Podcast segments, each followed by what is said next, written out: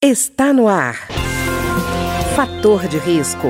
Uma conversa franca sobre os cuidados para uma vida saudável.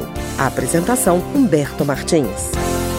Olá, no programa de hoje nós vamos conversar sobre estudos clínicos. A gente tem ouvido falar muito sobre eles agora e a nossa convidada é a Aline Brandão Mariatti, que é nutricionista do Departamento Médico da Câmara dos Deputados.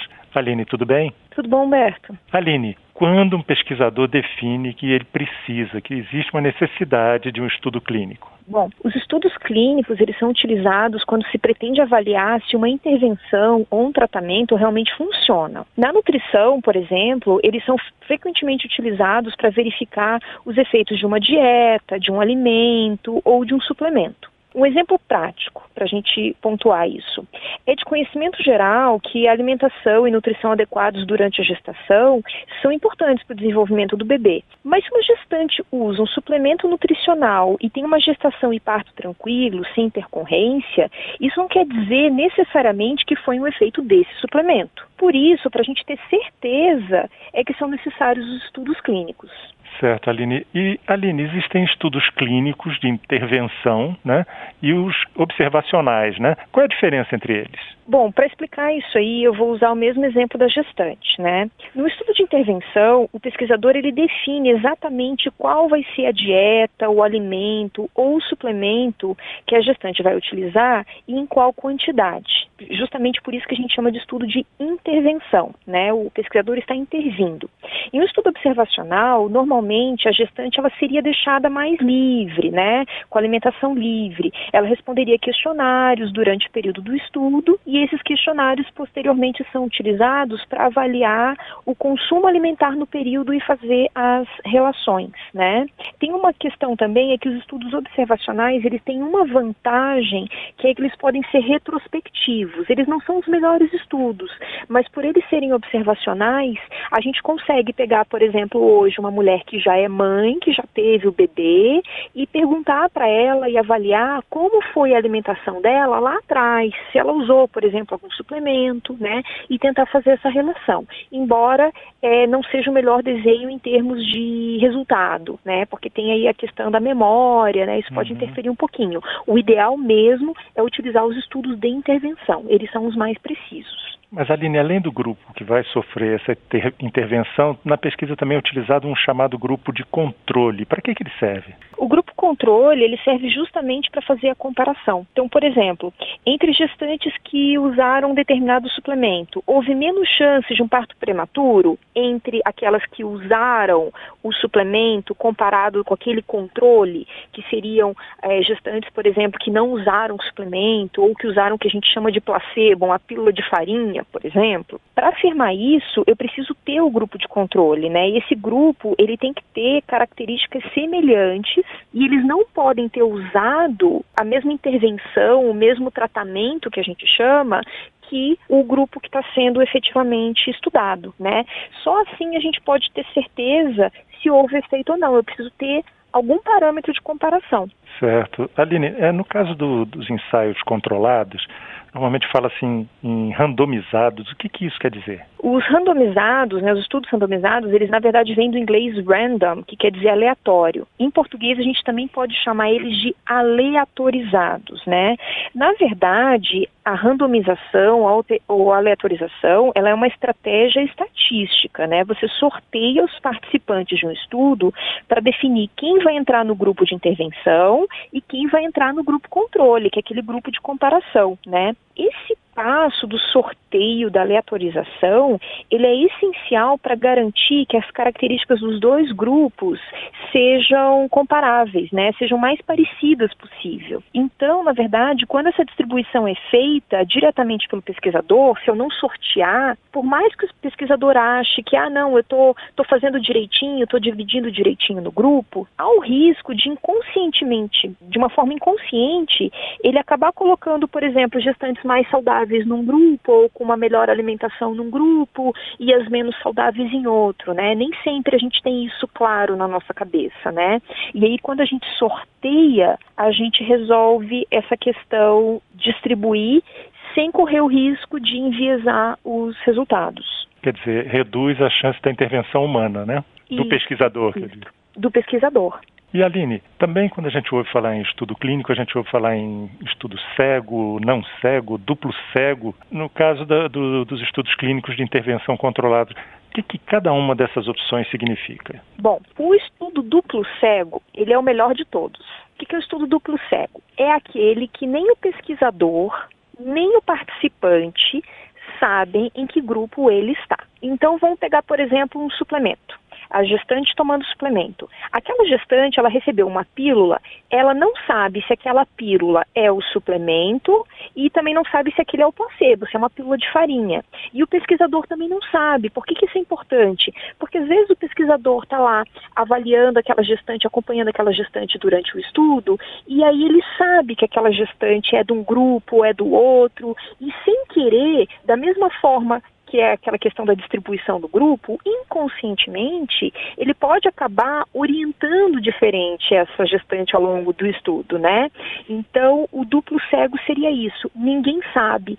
Só no final é que você abre lá os envelopes e você descobre quem efetivamente tomou o suplemento e quem tomou o placebo, que era o controle. No caso do estudo cego, o pesquisador vai saber quem está tomando o quê, mas o participante não sabe. Por quê? Porque a gente pode ser sugestionado, né?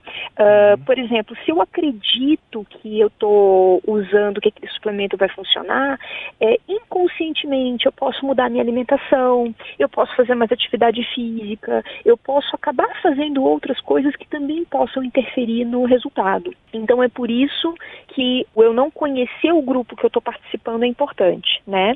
E o estudo não cego é aquele que tanto pesquisador quanto participante sabem que grupo estão, né? Nem sempre é possível a gente fazer um estudo duplo cego, né?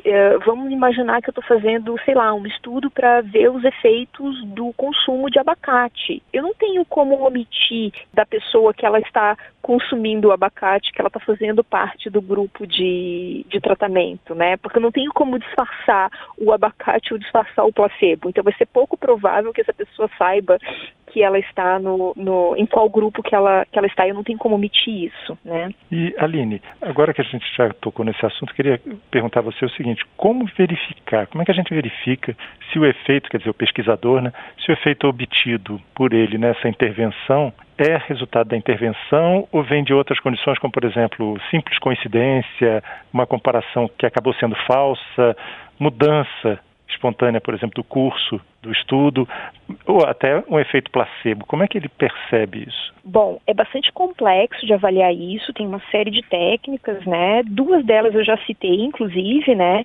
Que é o uso do grupo controle com placebo, aleatorização, né? De você conseguir dividir bem os participantes nos grupos para eles terem características uh, semelhantes. E a questão do cegamento que a gente fala, né? Também é importante, porque se a pessoa não sabe que ela está usando placebo, está usando o tratamento, é, isso acaba fazendo diferença. Principalmente porque quando a gente faz esse estudo de intervenção, a pessoa ela vai relatar, por exemplo, efeitos colaterais, né? Então, tem pessoas que vão ter efeitos colaterais com placebo, né? Então, a ideia da aleatorização e do, do cegamento, da pessoa não saber o que, que ela está usando, é justamente para isso. E aí, é claro, você precisa ter uma, uma quantidade de participantes adequada, que é calculada estatisticamente, né, com base no resultado que você imagina que você vai alcançar. Também tem outras formas, por exemplo, você comparar as características dos participantes lá no começo do estudo, para ter certeza de que eles são equivalentes ou não. Né? Vamos pegar o exemplo das, das gestantes. Vamos imaginar que, por acaso, um grupo as gestantes são mais velhas e no outro as gestantes são um pouco mais novas. Isso pode interferir no resultado, porque a gente sabe que, por exemplo, uma gestante mais velha ela pode ter mais risco de complicação, e aí não necessariamente isso é resultado da intervenção. Né? Então, essas comparações entre os grupos são importantes. Você também comparar os efeitos colaterais de uma intervenção, né? É, um grupo teve mais efeitos colaterais do que o outro ou foram equivalentes, né? Em termos de frequência. Se um estudo, por exemplo, se teve pessoas ficando mais doentes, né? Ou morrendo mais, dependendo do, do tipo de estudo que eu estou fazendo, né? Comparando um grupo com o outro, isso pode me dar um sinal também de que a, aquela intervenção não é não é adequada. Certo. Aline, eu sei que você já tocou em alguns momentos nesse tema, mas eu queria ver com você como é que se define quem vai participar de um estudo clínico. Bom, isso aí é bastante complexo, porque definir quem vai participar vai depender, na verdade, do objetivo do estudo, né? Então, eu posso fazer estudos para avaliar gestante, para avaliar idoso, ou para avaliar pessoas com uma doença ou uma característica em especial. Essa questão da definição do participante é sempre importante, na verdade, que as características daqueles que vão participar tenham sido bem definidas a priori, antes do estudo, né? Para minimizar possíveis vieses nos, nos resultados, para que o grupo de comparação e o grupo de tratamento sejam efetivamente parecidos, né? De acordo com os objetivos do estudo, claro. Claro.